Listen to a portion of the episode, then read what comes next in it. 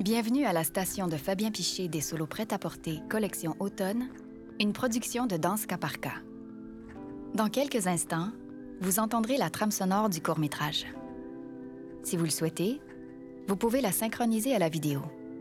Pour ce faire, à mon indication, vous devrez d'abord mettre ce balado sur pause. Ensuite, lorsque vous verrez le décompte de 5 secondes dans l'image, vous saurez que le court-métrage recommence. Attendez la fin du décompte dans l'image et repartez ce balado où vous l'aviez arrêté. Préparez-vous. Vous pouvez appuyer sur pause dans 3, 2, 1, pause.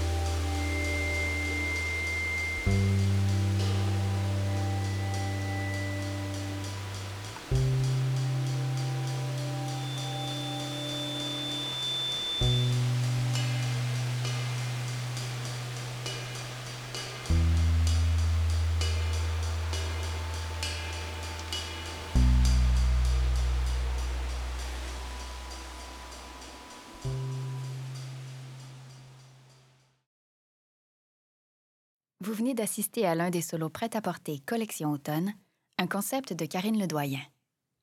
Ce court-métrage, réalisé par Elliot Laprise, met en vedette le chorégraphe-interprète Fabien Piché sur une trame sonore de Roger Cournoyer. Si vous désirez en savoir plus sur ce que vous venez de voir, restez à l'écoute pour une courte discussion avec les concepteurs du court-métrage. Bonjour, je m'appelle Fabien, je suis chorégraphe et interprète du solo que vous venez de voir, un solo qui est encore en travail. Le titre euh, provisoire s'appelle Infini, essai de sémaphore.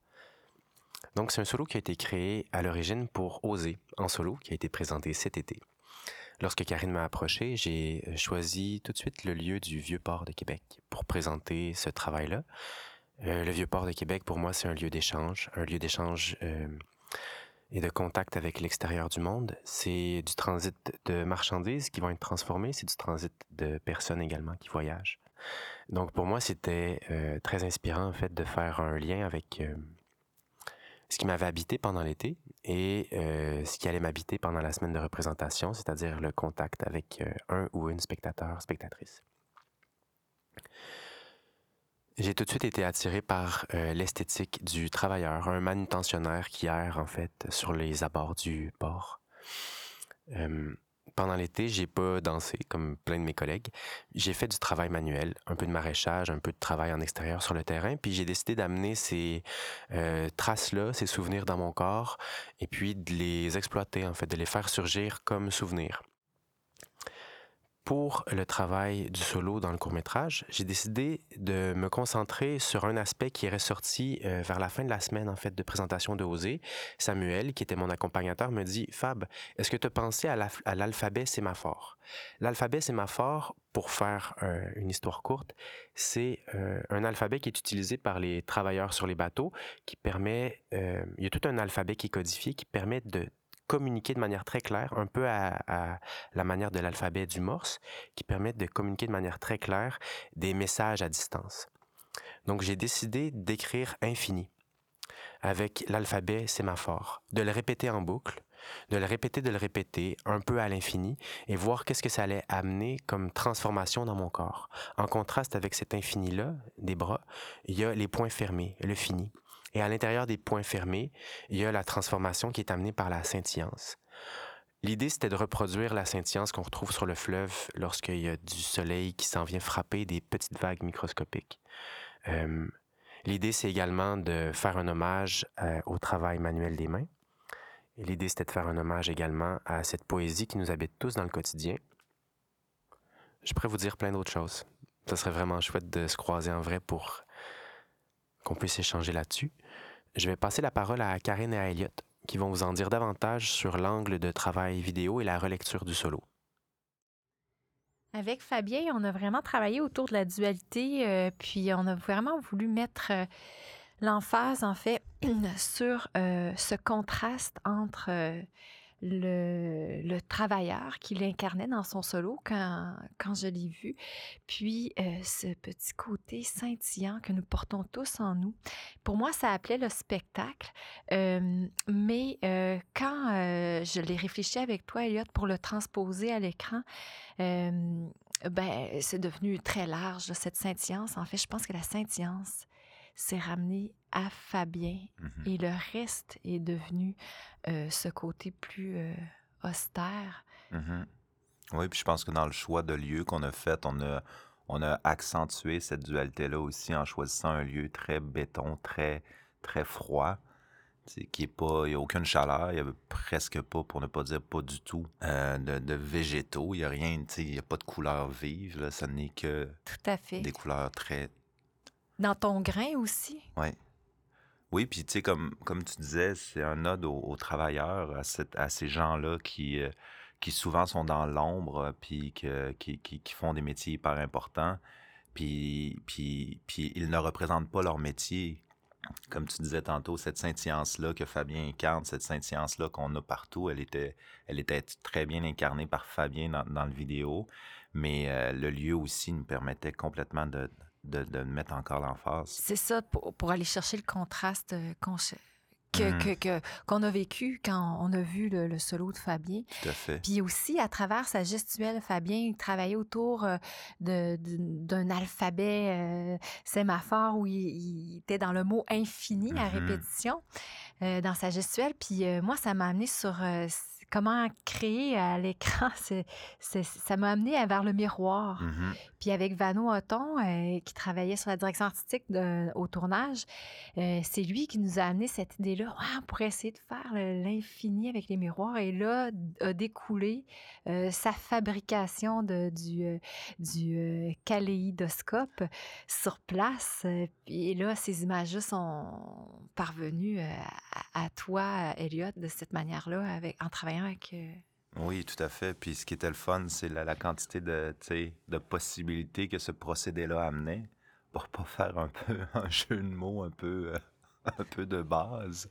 Mais euh, c'était infini comme possibilité quand même. Je me sens... Ah oui, j'ai dit ça. Mais c'est vrai. Euh, les possibilités étaient infinies. Parce que au- au- autant au niveau de l'image, autant au niveau de la lentille, au niveau de la distance, on pouvait faire un peu ce qu'on voulait, puis ça créait vraiment un autre univers, ça créait une bulle, puis c'est comme si ça protégeait un peu cette scintillance-là que, que- que- que- qu'elle incarnait. Moi, je, je trouvais que c'était Mm. comme une belle enveloppe, puis ça l'enveloppait bien, cette affaire-là. Elliot, moi, j'ai aussi beaucoup aimé dans le moment où le personnage se double. Mhm. Tu nous l'amènes doucement dans l'image. Ouais. Ben oui, puis moi, c'est un. Ben, en fait, c'est un procédé que, que- que- que- qu'on voit souvent, là, le- le- le- la duplication de personnages. Ben, qu'on voit souvent, en tout cas. Mais ce que je trouvais intéressant dans cette idée-là, c'est de le révéler euh, progressivement pour que ça fasse la transition entre le moment où on assume complètement cette dualité-là, puis au moment où elle est évoquée au début. Pour moi, c'est comme le moment où ça fait le pont entre la, Hmm. le- le- la dualité assumée et la dualité cachée, je dirais. Fait que pour moi, de le révéler comme ça, ça je trouvais ça, je trouvais ça le fun, en fait, de, de le faire comme ça. Hmm.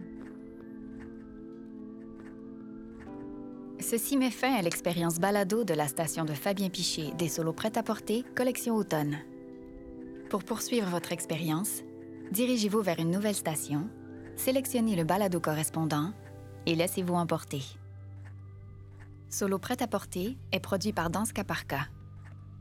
Ce balado est une production de La Rotonde.